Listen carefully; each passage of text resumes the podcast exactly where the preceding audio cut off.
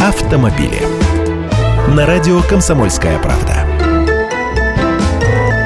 Здравствуйте, я Андрей Гречаник. В интернете по соцсетям гуляет байка, будто можно запросто отказаться от штрафа, уведомление о котором пришло к вам в письме счастья, если нарушение зафиксировано дорожной камерой.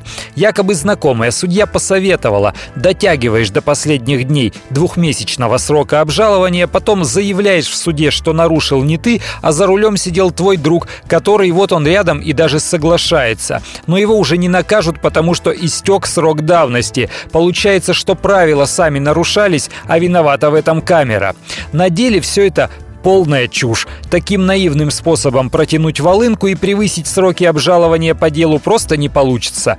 Во-первых, по срокам. Срок обжалования по делу об административном правонарушении всего 10 суток. Куда обращаться с жалобой указывается в постановлении. Далее срок давности привлечения к административной ответственности 2 месяца, а при рассмотрении судом 3 месяца. Жалобу судья или должностное лицо может рассмотреть самостоятельно даже в отсутствии автомобилиста так что не будут они тянуть со сроками.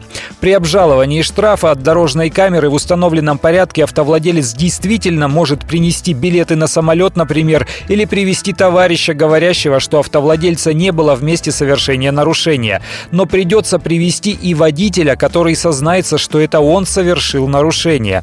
Тогда его признают виновником и выпишут тот же штраф. Не назвать виновника не получится. Презумпция невиновности не распространяется на водительскую 12 главу кодекса в случае фиксации автоматическими камерами. Автомобили.